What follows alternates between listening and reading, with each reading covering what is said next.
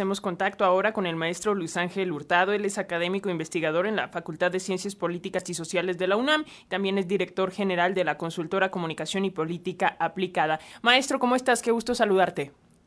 ¿Qué tal? Muy buenos días. Gracias, maestro. Pues, ¿qué decir de este tema de la filtración de los datos de periodistas que cubren la conferencia matutina? ¿Consideras hackeo, falta de cuidado en la base de datos, incluso ahí alguna impertinencia de alguna persona? ¿Qué nos cuentas? Bueno, miren, eh, según los datos que ha ofrecido la, la, el gobierno, no podría considerarse como un hackeo porque se ingresó al sistema mediante una contraseña y un usuario que ya estaban preestablecidos, digamos que en el sistema, o sea, se hizo de una forma legal, es como, para que lo entienda eh, eh, la audiencia, es como si uno tuviera acceso, digamos, a las llaves de, de la casa eh, de ustedes. Pues en ese sentido no hay una, digamos, una un forcejeo a, si fuera, digamos, como una cuestión de un hackeo que utilizaran una ganchúa para abrir las puertas de su hogar. No, aquí las personas ingresaron con llaves que ya tenían o que tenían este eh, que se les habían proporcionado y desde ahí se hizo digamos que la sustracción de los eh, documentos eh, de los periodistas que acuden diariamente a la conferencia matutina.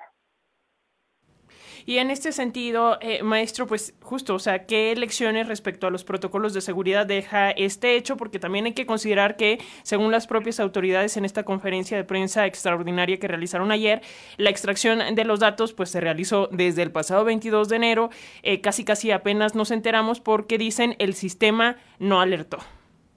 No, pues es que en ese sentido vuelvo a la, misma respuesta el sistema no va a alertar porque justamente se da de una manera legal, o sea, se da a partir de un usuario y una contraseña eh, que ocurrió justamente el 22 de enero.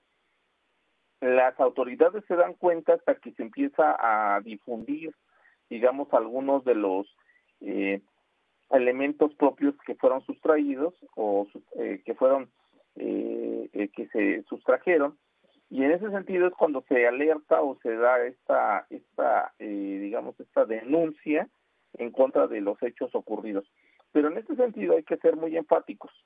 La, la, digamos que los protocolos de seguridad o de ciberseguridad por parte del gobierno no, no se alertaron porque pues estaban todas las eh, entraron digamos que eh, con de una manera legal y el sistema pues es imposible que detecte eso Ahora, lo interesante de ello es básicamente cómo se hizo.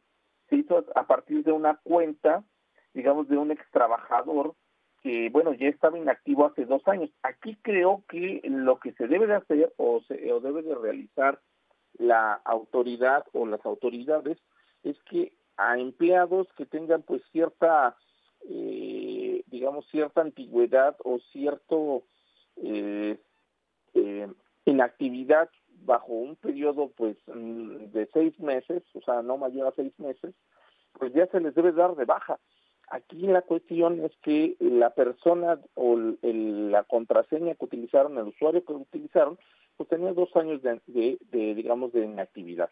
Creo que allí es el error que comete el gobierno, por ahí se puede, digamos, este, profundizar un poco más. En cuanto al hackeo y en cuanto a la ciberseguridad, pues bueno, no podemos cuestionar esa parte porque no se hizo de una manera, eh, digamos, tradicional del hackeo, que es eh, violentando los protocolos de seguridad o de ciberseguridad, digamos, de la página de la Secretaría de Gobernación, no se hizo mediante eh, el, la ruptura del blindaje, o sea, no hubo eso como tal, no fue como lo que ocurrió como en el caso de Guacamayalix, que es, digamos, uno de los casos más recientes y de, de, de hackeo en contra del gobierno.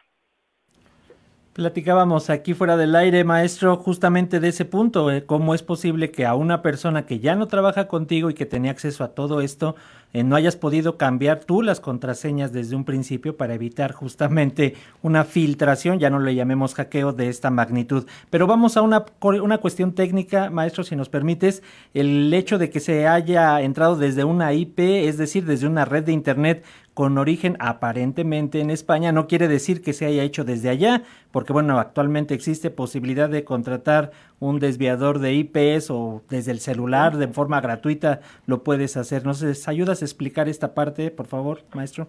Sí, claro. O sea, la, eh, la explicación que da el gobierno es que el usuario se entró, digamos, al sistema eh, mediante la cuenta de un usuario, un ex trabajador del gobierno eh, de, México, pero lo interesante de ello es que se realizó eh, mediante una IP que se encuentra en España.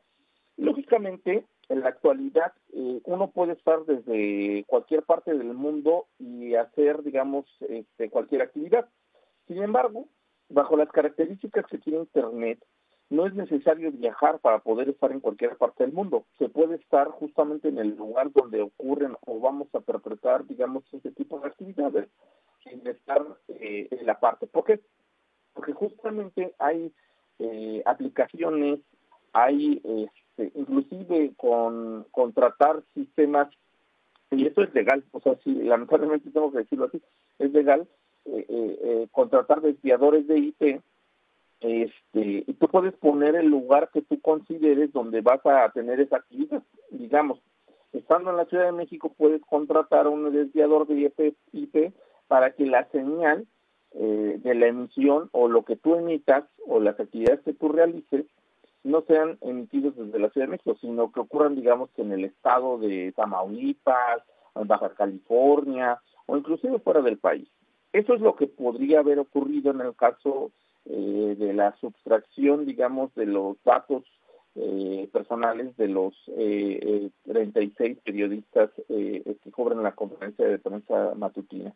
El desviador de IP es una actividad frecuente para personas que pues quieren ocultar su identidad, quieren ocultar también este, la actividad que realicen.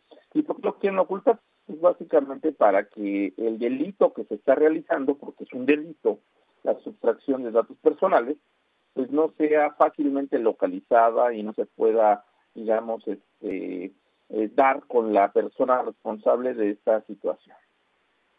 Pues eh, gracias por explicarnos todo esto, eh, todo esto, maestro Luis Ángel Hurtado, académico investigador en la Facultad de Ciencias Políticas y Sociales de la UNAM, director general de la consultora Comunicación y Política Aplicada. Gracias por eh, pues ayudarnos a entender este asunto de la filtración que, pues como bien nos explicas, de una forma errónea hemos estado llamando hackeo cuando pues no hubo tal violación a los sistemas de ciberseguridad, sino que pues todo parece ser parte de, de, un, de un descuido, tal cual, ¿no? Pero muchísimas gracias, maestro. Y bueno, pues seguiremos en contacto respecto a este y otros asuntos relacionados con la comunicación, con la política.